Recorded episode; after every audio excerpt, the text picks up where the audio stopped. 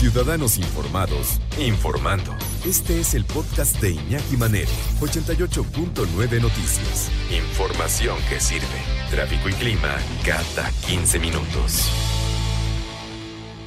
Un estudio que tienen en la Biblioteca de Medicina de los Estados Unidos, fíjense nada más qué interesante está esto, sobre la ansiedad. La ansiedad que todos estamos padeciendo en esta pandemia.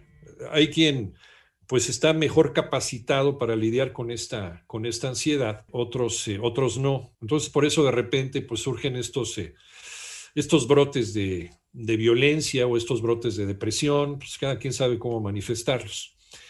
Dice este estudio que la ansiedad es un padecimiento que puede generar sentimientos de temor, inseguridad e inquietud y puede ser que las personas que la padecen suden, se sientan inquietos o tensos y tengan palpitaciones. Es reacción natural al estrés, de acuerdo con esta información. Este estudio sugiere que las películas de terror podrían ayudar a las personas con ansiedad a poder eh, lidiar con estos sentimientos. Fíjate qué interesante. La ansiedad puede ayudar a enfrentar ciertas situaciones de la vida, además de darle un impulso de energía o ayudar a las personas a concentrarse. Sin embargo, para las personas con trastornos de ansiedad, el miedo no es temporal y puede ser una situación abrumadora y repetitiva. Dice la Universidad de California en este estudio, examinó cómo nuestros cerebros procesan el miedo y la, ansiedad mientras vemos una película de terror. Y los resultados podrían ser alentadores para las personas que padecen de ansiedad. A mí las películas de terror más bien me dan risa, pero pues, está bien, cada quien, cada quien sus reacciones.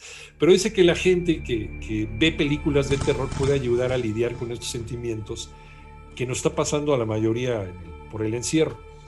Em, la, investigación realizó diversas pruebas con participantes que padecen trastornos de ansiedad para observar el funcionamiento de las amígdalas, o más bien de la amígdala, y la zona, no, no de las amígdalas, de la amígdala. Bueno, y si es que yo creo que está mal traducido el, el texto. Y la zona del hipocampo central, que controlan las zonas de las emociones y la memoria en relación a las películas de terror. Los resultados arrojaron que cuando vemos una película de miedo, una película de terror, se activa esta parte de nuestro cerebro que envía imágenes aterradoras a nuestra zona emocional. Esas imágenes van a formar entonces recuerdos que se almacenan en nuestra memoria y que van a alentar siempre que vemos eh, este tipo de imagen. Esta es la reacción del cerebro para nuestra supervivencia. O sea, vamos a estar eh, protegidos al estar viendo películas de terror, a pesar de que sabemos que también es ficción y demás y que no pasa. De hecho, pues llevamos un año viviendo una auténtica película de terror, más de un año, pero bueno.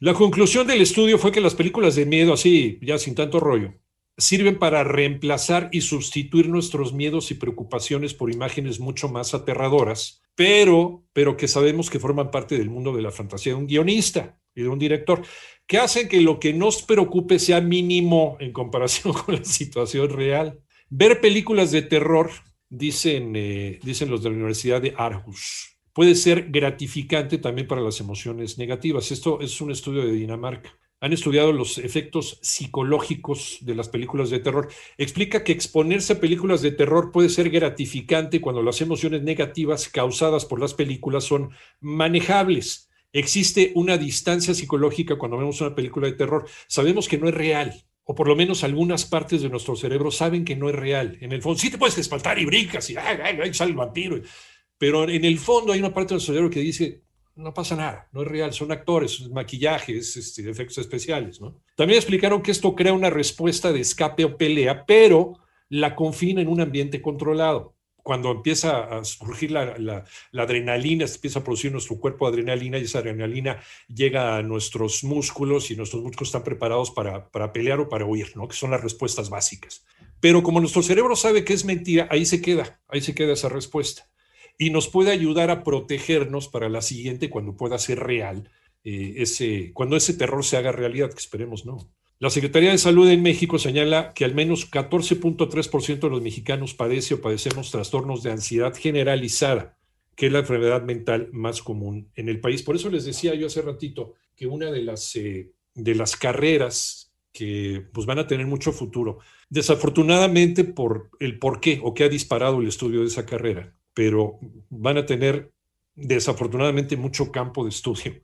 Afortunadamente para quien se dedica a ello, pero desafortunadamente porque por la situación en la que estamos. Eh, son las ciencias que estudian la mente. la gente, que, la gente que estudia el porqué, el comportamiento de nuestro cerebro, la fisiología de nuestro cerebro, y desde luego las ciencias de la conducta humana, o sea, la psicología, la psiquiatría.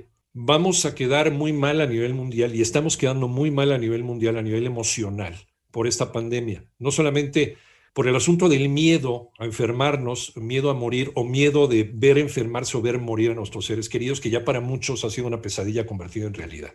Aquí en México estamos hablando de más de 167 mil personas que desgraciadamente han perdido la vida. Y sus eh, parientes, sus amigos, sus compañeros de trabajo han quedado de alguna forma tocados emocionalmente por estas experiencias. Y por eso va a ser una de las carreras que tengan auge. Por eso digo desafortunadamente, porque fue provocado por una, una, una sensación y un aspecto y una, una realidad muy dolorosa por lo que está pasando en el mundo. Si no saben qué estudiar, chavos, las ciencias de la mente y mucha gente, mucha gente, si ustedes son buenos para el estudio de la mente humana y el estudio de la conducta humana, pues pueden hacerle mucho bien a, a muchas personas.